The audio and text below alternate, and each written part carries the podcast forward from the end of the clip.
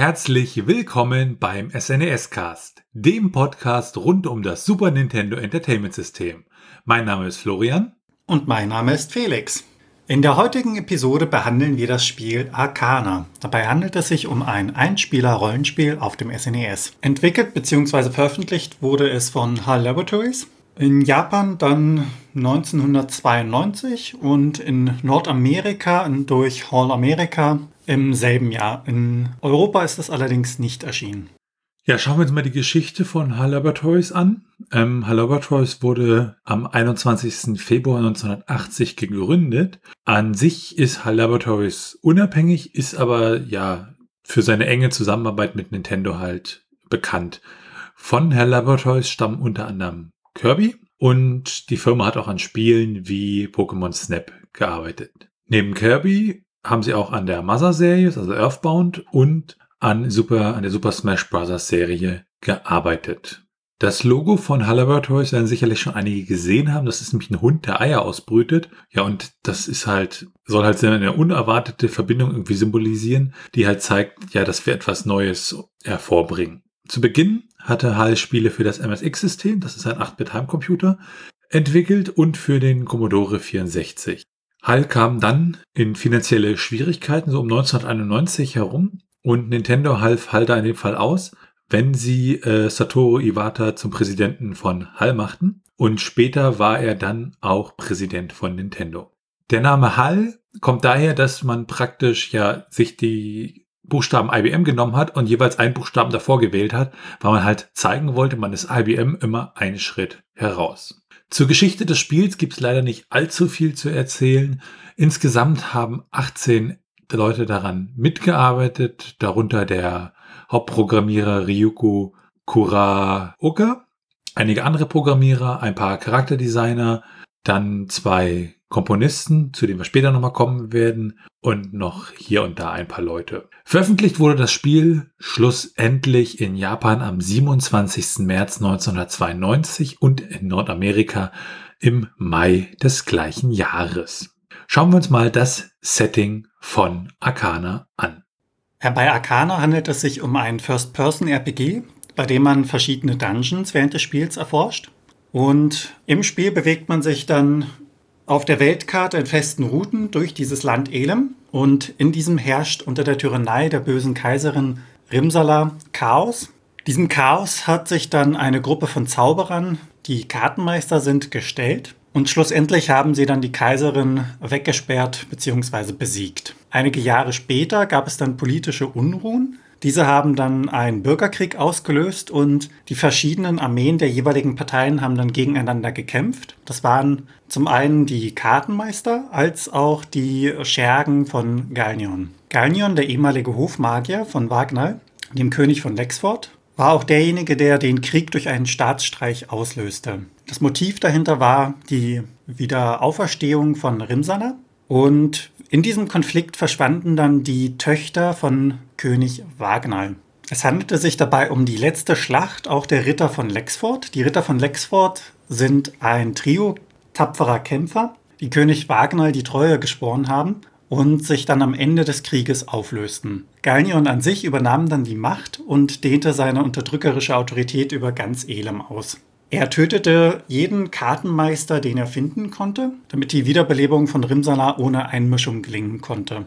Zehn Jahre danach, hier setzt jetzt das Spiel ein an sich, ist der Spielecharakter Rooks, die Hauptfigur, die man dann im Spiel spielt, der letzte Sohn eines Kartenmeisters. Und der Tod seines eigenen Vaters motivierte Rooks dann dazu, die Kunst der Karten ernsthaft zu erlernen. Er hat daran ein Jahrzehnt lang gesessen und hat in seiner Ausbildung nicht viel erreicht. Also von dem möglichen Potenzial. Als dann eine Nachricht in das Heimatdorf Gallia kommt, dass mysteriöse Ereignisse sich im ganzen Land ereignen, merkt er, dass das eine Katastrophe ankündigt und versucht daraufhin, das Erwachen von Rimsala zu verhindern und macht sich auf den Weg. Unterstützt wird er dadurch durch verschiedene Protagonisten, die sich seiner Gruppe anschließen. Rux an sich ist der Kartenmeister. Rux ist ein Kartenmeister, der die Kunst, die fast vor 200 Jahren ausgestorben wäre, durch seinen Vater erlernt hat und ist der Protagonist, der dann, wie man es allgemein kennt, gegen das Böse kämpft. Dafür blättert er täglich durch seine Karten, schaut sie an, erinnert sich an seinen Vater, wie der zu seiner Zeit kämpfte und trainierte und versucht das aus seinem Gedächtnis heraus selbst zu schaffen und zu trainieren. Das gleicht allerdings eher einem Try-and-Error-System bei ihm. Reinhold, den man später trifft, hilft ihm dabei und Reinhold an sich erlernte verschiedene Disziplinen, welche von exotischen Orten in das Königreich getragen worden sind. Er hat dann diese Magie trainiert und beherrscht sie inzwischen, hat sich dann allerdings in einen ausgehöhlten Baum im Wald zurückgezogen und dort liest er bis heute noch, studiert und denkt über die Marotten der Elfen, Zwerge und Kämpfer nach. Dann gibt es Tifa. Sie ist eine der Töchter des Königs und verschwand mit ihrer Schwester, als der Putsch in Galnion begann. Sie war zwar nie für ihre Loyalität bekannt, aber verbündete sich dann mit Darwin, dem Erzfeind ihres Vaters, dem König, und scheint dennoch erneut nach diesem Ereignis die Seiten gewechselt zu haben. Dann gibt es Sala. Sie ist Tochter des getöteten König Wagner und wurde dem Zwerg Ax anvertraut. Später hilft sie dann der Gruppe am letzten Dungeon, dem Turm, durch ihre königliche Herkunft in diesen Turm hineinzukommen, da sie ein Geheimnis kennt, was nur in der königlichen Familie weitergegeben wird. Allgemein wird sie als klug, mutig beschrieben und hat einiges an Durchhaltevermögen. Ihre Motivation, sich der Gruppe anzuschließen, ist, dass sie wieder den Frieden in ihrem Land herstellen möchte. Dann gibt es Ariel.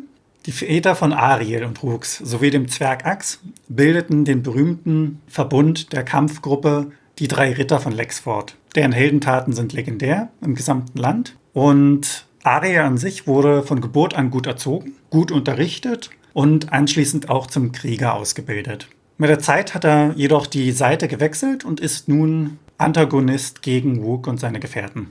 Ax ist der letzte lebende der drei Ritter von Lexford. Er ist als Zwerg loyal, intelligent, furchtlos und recht einfallsreich. Die Kinder eiferten ihm nach und wollten immer so sein wie er. Im Handbuch wird dann sogar noch zitiert, dass König Artus von der Tafelrunde einmal gesagt haben soll, wenn ich nur ein Dutzend Männer wie diesen hätte, würde ich nicht nur England, sondern die ganze Welt beherrschen. Daneben gibt es dann noch Darwin. Man begegnet ihm im Kampf gegen eine Horde von Monstern, bietet ihm seine Hilfe an und er lehnt sie dann ab. Er ist an sich ein fähiger Kämpfer, selbstbewusst, sehr selbstsicher und charakterlich taucht er in den ungewöhnlichsten Momenten auf um den Tag zu retten und dann anschließend klammheimlich wieder zu verschwinden. Beschrieben wird er in dem Sinne mit dem Satz, falls man es schafft, dass er der Gruppe beitritt, ist er eine Bereicherung für jedes Team.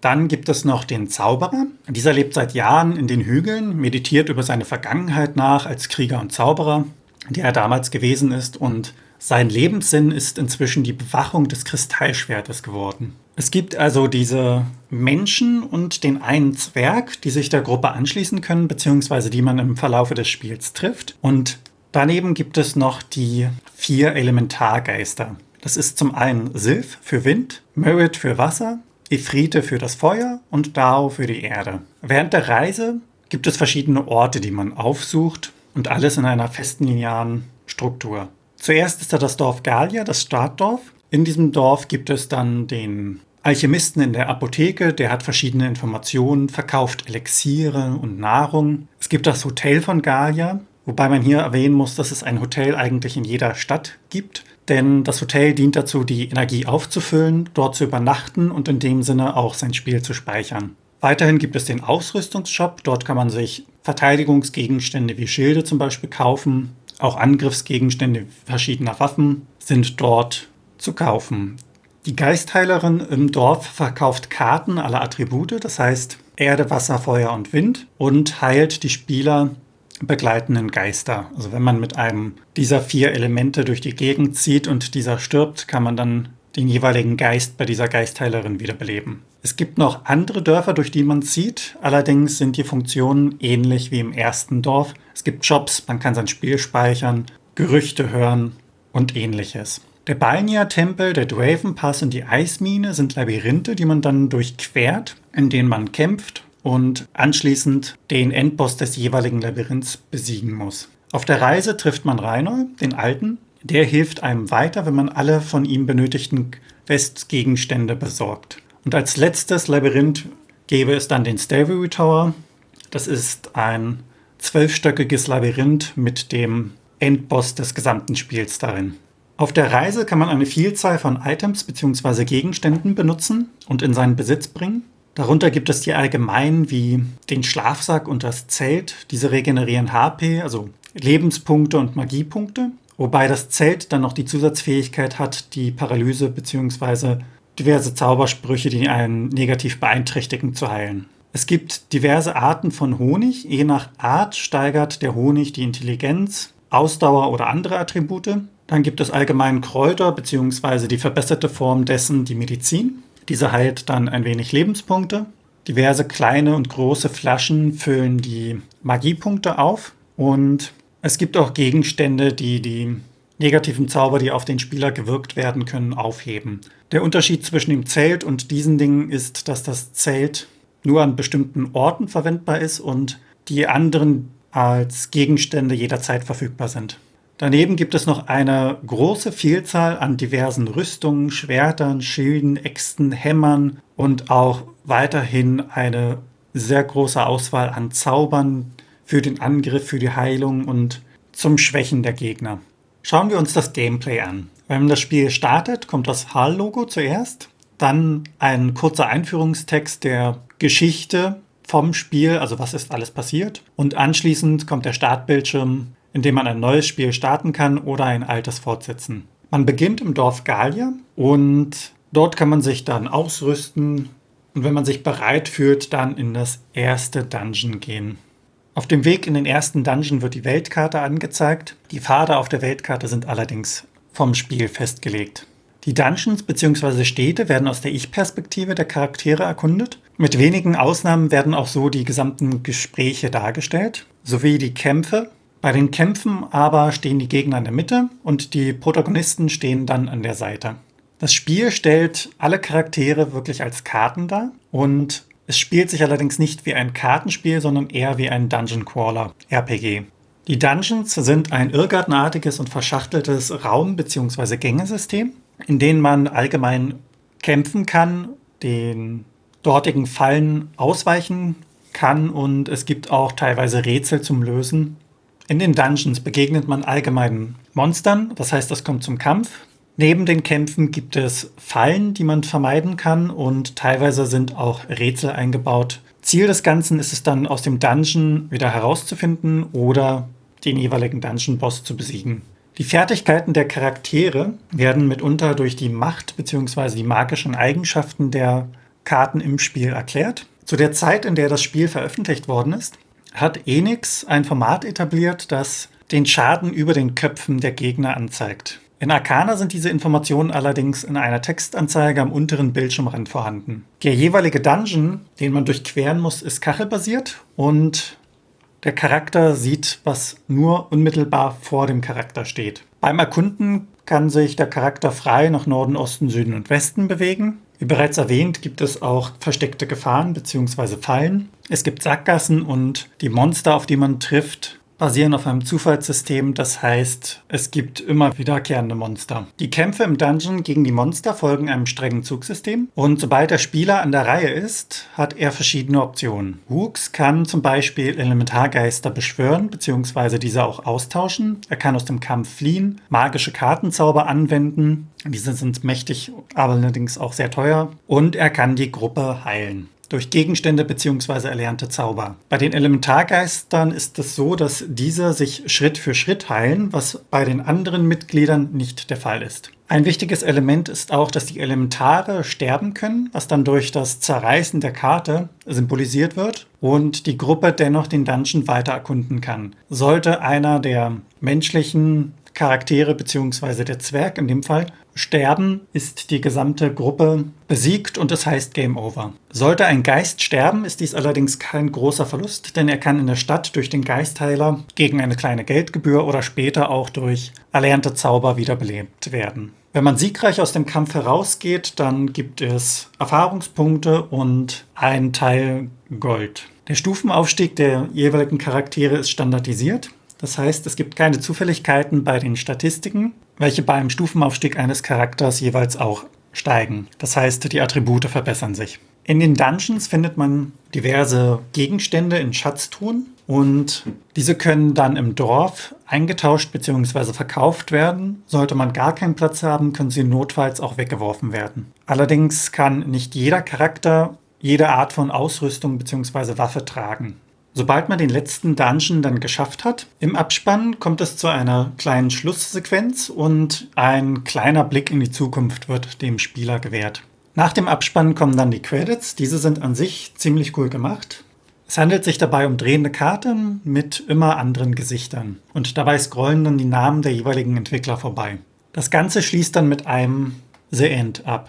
Kommen wir zum Menü. Im Menü hat man verschiedene Optionen. Man kann sich umsehen und es wird dadurch die direkte Umgebung in Textform wiedergegeben. Also befindet sich etwas vor einem, sieht man überhaupt etwas. Dann kann man im Menü einen Elementargeist zu Hilfe rufen, allerdings nur einen zur selben Zeit. Dort, wo notwendig, wird die Karte zur Verfügung gestellt. Dunkle Linien zeigen dabei bereits erforschte Gegenden an, unerforschte werden durch helle Linien dargestellt und der Cursor bzw. die Ausrichtung dessen zeigt die Blickrichtung an und die aktuelle Position. Man kann seine Zaubersprüche im Inventar auch anschauen, seine Fähigkeiten dazu. Die Zustände der Charaktere werden bei den Fähigkeiten mit angezeigt. Neben der Stärke, Ausdauer, Intelligenz und den Lebenspunkten bzw. Magiepunkten und den aktuellen Erfahrungspunkten. Es besteht die Möglichkeit, die Farbe des Textes anzupassen und in seinem Equipment werden die Waffen bzw. Verteidigungsgegenstände wie Rüstung, Schilde und ähnliches angezeigt. Weiterhin kann man einsehen, welche Gegenstände gerade von der Gruppe getragen wird und die Formation der Gruppe ist auch veränderbar. Das heißt, welche Figur soll vorne bzw. hinten stehen und ein Tausch dessen ist auch möglich. Als letztes wird dann noch das aktuell im Besitz des Spielers befindliche Gold angezeigt. Was den Schwierigkeitsgrad angeht, es gibt verworrene Passagen, welche dazu führen, dass man mitunter auf einen Boss treffen kann im Dungeon, bevor man überhaupt dafür bereit ist. Wie bereits erwähnt, kann nur ein Elementar sterben und bei den anderen Charakteren, sobald diese Schaden nehmen bzw. sterben, ist das gesamte Spiel dann beendet. Das Speichern ist im Startbereich eines Levels möglich, aber im Dungeon direkt leider nicht. Schwierig ist es auch, das begrenzte Inventar zu handhaben. Es gibt 42 Plätze im Inventar und diese lassen sich nicht stapeln. Das heißt, wenn man zweimal dasselbe Item im Dungeon findet, dann wird dies nebeneinander angezeigt und nicht zusammengefasst mit einer jeweiligen Stückzahl. Sobald man den Dungeon-Boss besiegt hat, heißt dies, dass der Dungeon an sich geschlossen wird. Das heißt, er kann danach nicht mehr betreten werden, was leider dazu führt, dass in einigen Fällen es vorkommen kann, dass man in einem schwereren Dungeon dann festsitzt. Was das Bildschirmlayout angeht, sieht man in den jeweiligen Ecken, links oben, rechts oben, rechts unten und links unten die Spielerporträts, also die Gruppe, mit den jeweiligen Anzeigen der Lebenspunkte, Magiepunkte und dem Level. In der Mitte des Bildschirms wird dann die Umgebung dargestellt, das heißt der jeweilige Dungeon und unterhalb des Dungeons die Textbox bzw. der Kompass, je nachdem, in welchem Untermenü man sich gerade befindet. Kommen wir zur Steuerung. Ja, in den Dungeons ist die Steuerung halt über das Steuerkreuz gegeben. Da kann ich mich dann halt nach vorne, nach hinten, nach links und nach rechts bewegen. Und zum Beispiel in der Dorfansicht kann ich mit dem Steuerkreuz dann halt mich nach links und rechts bewegen und sozusagen durch das Dorf scrollen. Und wenn ich dann eine Tür habe, um zum Beispiel in ein Gebäude eintreten zu können oder das Dorf zu verlassen, dann drücke ich ja dieses Digitalkreuz nach oben. Mit A und B-Tasten wird bestätigt bzw. abgebrochen ja, wenn man sich mal den Grafik und den Sound anschaut, dann ist es halt so, man hat ja unterschiedliche, ja, man hat das Dorf, man hat die Weltkarte, man hat die Dungeons, das Dorf halt eine ziemlich schöne Pixelgrafik, wie ich finde, vom Dorf, von, von der Seite, wo ich dann halt zu den jeweiligen Gebäuden scrollen kann. Wir haben die Weltkarte, so eine Perspektive von oben, wo wir halt sehen, wo wir gerade sind und wo wir hingehen, wobei man auf der Weltkarte selbst halt nicht selber steuern kann. Und wir haben halt die Dungeons, die dann immer sehr, ja, quadratisch praktisch gut sind, also wo ich halt meine Wände links und rechts habe und durch diese Dungeons durchgehe.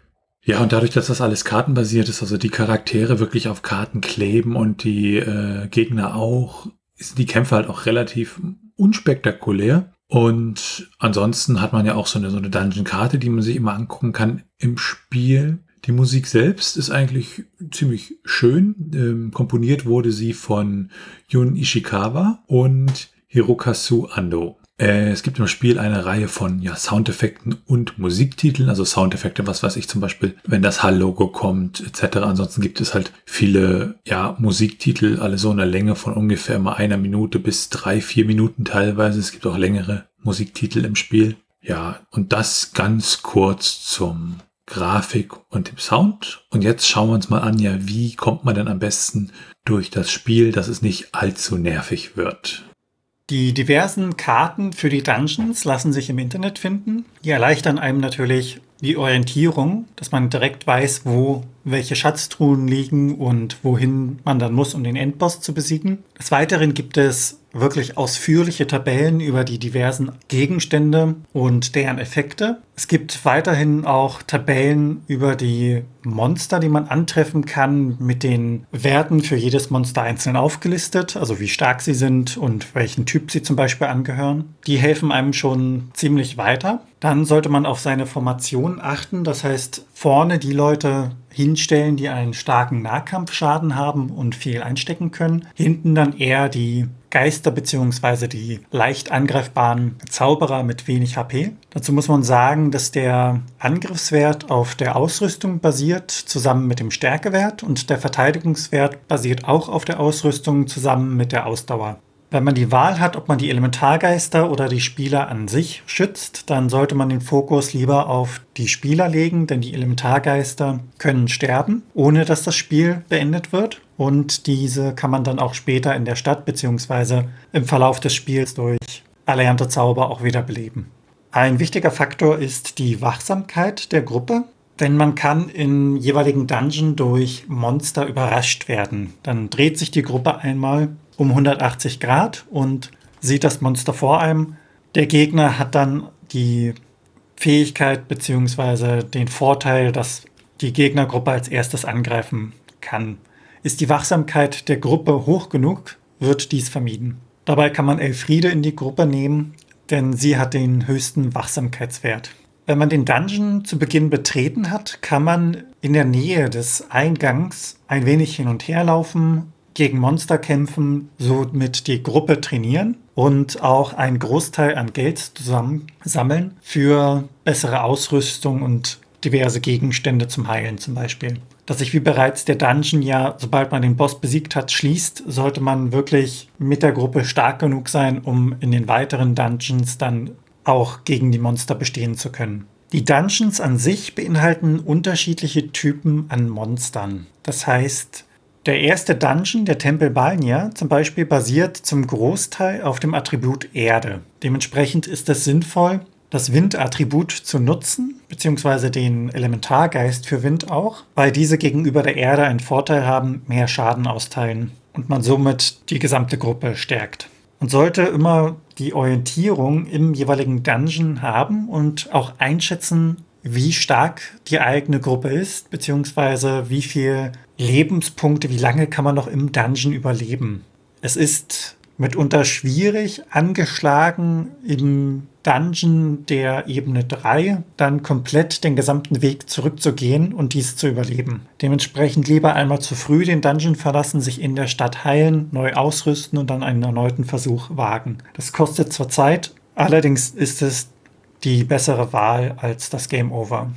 Gut ausgerüstet ist es von Vorteil, den Dungeon komplett zu erkunden, da man ja leider nur immer das sieht, was direkt vor einem ist. Somit wird die Wahrscheinlichkeit, Truhen zu übersehen, verringert und man bekommt gute Ausrüstung bzw. zusätzliches Gold. Eine kleine Verschnaufpause kann einem das Feld geben, auf der die Truhe steht. Das heißt, wenn die Gruppe auf diesem Feld steht, dann kann sie sich im Kreis drehen. Pro Feld oder pro 90 Grad Drehung werden zum Beispiel die Elementargeister ein wenig geheilt. Das heißt, auf dem Feld der Schatzkiste wird man nicht von Monstern überrascht werden können. Diese spawnen dort nicht, beziehungsweise kommen nicht an einen heran. Und wenn man sich einige Runden gedreht hat, ist der Elementargeist auch wieder mit maximalen Lebenspunkten eine Bereicherung für die Gruppe. Teilweise kann man dann auch die Gruppe heilen und sich seine Strategie überlegen, wie man wieder aus dem Dungeon rauskommt, beziehungsweise in welche Richtung man gehen möchte. Ein wenig Vorausplanen sollte man, welche Tränke man mit in den Dungeon nimmt. Das Inventar ist ja, wie gesagt, auf 42 Plätze begrenzt, die sich leider nicht äh, stacken. Und man sollte auch ein Auge auf seine Magiepunkte haben, da ein Heilzauber wirklich über Leben und Tod entscheiden kann, gerade auf dem Rückzug. Wer sich das Ganze leichter machen möchte, kann auch Sheets bzw. Bugs benutzen. Ja, wenn man sich die Cheats mal anguckt oder so die versteckten Dinge in Arcana, da gibt es im Startmenü zwei Geschichten, nämlich einmal das Stage Select. Das heißt, wenn ich da einen speziellen Code eingebe, kann ich mir halt die entsprechende, das entsprechende Kapitel aussuchen, in dem ich landen möchte. Daneben gibt es den sogenannten Soundroom. Wenn ich halt im Titelscreen ähm, L, R und B drücke und dann Start drücke, dann bekomme ich so ein Soundroom-Screen und in dem kann ich mir alle Soundeffekte und die Musik des Spieles anhören. Dann gibt es auch so einige Bugs im Spiel, zum Beispiel, dass ähm, wenn ich äh, barhändet bin, ja praktisch die höchste kritische Trefferquote im Spiel habe. Und wenn ich halt kein Schild habe, plötzlich eine der höchsten magischen Verteidigungen im Spiel habe, was natürlich so ein bisschen äh, ja seltsam ist. Es gibt auch eine Reihe von Game Genie Codes, so unter anderem für unendlich ähm, Geld für Waffen, Items oder Elixier. Ich kann die HP des Hauptcharakters manipulieren oder auch seine Attribute wie Intelligenz oder Stärke zum Beispiel. Oder ich kann dafür sorgen, dass ich mit wesentlich mehr Geld anfange im Spiel. Wenn man mal einen Blick auf die Unterschiede wirft, so gab es ja die nordamerikanische Version, die hieß Arcana, und die japanische Version, die hieß Cardmaster Rimosaria no Fuin. Weitere Unterschiede sind das Cover der Spiele und der Cartridges. Es gibt ein anderes Startlogo und natürlich auch äh, japanische Sprache dann entsprechend ähm, in der japanischen Variante. Wobei mich da immer verwundert, dass dann in der japanischen Variante auch so englische Begriffe zum Tragen kommen, wie zum Beispiel New Game für ja das, das Menü am Anfang. Daneben gab es von der US-Version einen Prototyp, der äh, irgendwann mal gedumpt wurde in den letzten Jahren und von der Community bereitgestellt wurde und der sich auch vom Retail Cartridge, also von der offiziellen Version 1.0 unterscheidet. Bei einem Blick in die technischen Daten, wir schauen uns ja auch immer an, wie sieht der M-ROM aus, etc., ähm, fällt auf, dass der interne Titel für Arcana in den USA Arcana ist und in der japanischen Version Cardmaster, also sich hier die internen Titel unterscheiden. Das Modul selbst ist ein normales ROM-Modul mit Batterie und SRAM, um halt die entsprechenden Spielstände zu speichern und ist 8 Mbit groß. Was die Portierung und Nachfolger angeht, gibt es nicht viel zu sagen, denn es gibt keine Virtual Console Veröffentlichung oder ähnliches und auch keine Nachfolger. Die durchschnittliche Spielzeit beträgt grob 11,5 Stunden. Wenn man sich beeilt, schafft man das Ganze in grob 10 Stunden und wenn man perfektionistisch das ganze Spiel durchspielt, dann wahrscheinlich zwischen 12 und 13 Stunden. Für den Commodore 64 gab es auch ein Spiel mit dem Namen Arcana. Das war ein Shoot'em Up. Und das beginnt halt dort in einer Festung mit dem Namen Arcana. Und da muss man dann halt entsprechend Dinge durchsuchen und sich durch ein labyrinthartiges Gewölbe da durcharbeiten. Im Arcana im Arcana-Raum selber gibt es eine Menge an ungenutzten Inhalten, also von, von Equipment und ähm, wie, wie zum Beispiel einem, einem verwunschenen Schwert oder bestimmten Platzhaltern, die äh, da drin sind oder Items, die es so nicht gibt, beziehungsweise die so im Spiel nicht auftauchen. Entsprechende Zaubersprüche, die man im Spiel nicht finden kann, sind im ROM zu finden. Und da ist eine ganze, ganze Menge wirklich. Da gibt es relativ lange Listen, was so alles in diesem ROM drin ist, was ja es irgendwie nicht ins Spiel geschafft hat. Beim Thema ROM sind natürlich ROM-Hacks nicht weit und da ist, was die Community für ROM-Hacks angeht, da ist Arcana ziemlich gut dabei. Da gibt es unter anderem zwei Utilities, den Arcana Monster Reader und den Arcana Treasure Reader, mit dem ich mir aus den ROMs praktisch die Monster und die äh, Schätze rausgeben lassen kann und die dann in einer Art Tabellenform habe, was für bestimmte Dinge halt von Vorteil ist. Es gibt zwei Übersetzungen als ROM-Hack, die portugiesische und die spanische Übersetzung. Die portugiesische Übersetzung dabei aus dem Jahr 2000 und die spanische Übersetzung aus dem Jahr 2021. Daneben gibt es eine ganze Menge von, von Verbesserungen und Bugfixes. Es gibt auch äh, mit Arcana Seal of Rimsala eine, ja, sie verkaufen es selber oder nennen es selber die Definitive äh, Version, in der halt das Gameplay schneller gemacht wurde, die Dungeons überarbeitet wurden, die Zensur aus den 90er Jahren rückgängig gemacht wurde und ja, vieler ungenutzter Content da benutzt wurde, Easter Eggs eingebaut wurden und lauter Tweaks etc. Zum Beispiel kann das Intro, wenn ich ein neues Spiel starte, dort zum Beispiel übersprungen werden, was ich sehr begrüße. Daneben gibt es auch eine Fast-ROM, ROM-Hack, mit der das Spiel halt einfach nur schneller gemacht wurde und ein, zwei kleinere Geschichten noch optimiert wurden. Und es gibt den Arcana Hardtype und den Arcana Easytype ROM-Hack. Das sind jeweils ROM-Hacks, die das Spiel einmal sehr, sehr, sehr schwer machen oder sehr, sehr einfach. Daneben gibt es für Arcana auch Retro-Achievements. Achievements kennt man ja unter anderem von der Plattform Steam. Das sind so kleine virtuelle Erfolge, kleine virtuelle Auszeichnungen und es gibt Emulatoren, welche diese Achievements unterstützen. In Arcana, um, um einige wenige zu nennen, Cardmeister 1 zum Beispiel, das bekommt man, wenn man das erste Kapitel mit Wooks mit Level 5 oder niedriger schafft. Dann den Forest Protector. Dieses Achievement bekommt man, wenn man den Zyklop besiegt. Und um noch ein weiteres zu nennen, Cardmaster 5 bekommt man, wenn man das komplette fünfte Kapitel mit Wooks schafft, wenn dieser Level 25 oder niedriger ist. Wir hatten ja gerade die Spielzeiten ein wenig näher beleuchtet. Dann schauen wir mal, wie schnell man das Ganze schafft in einem Speedrun.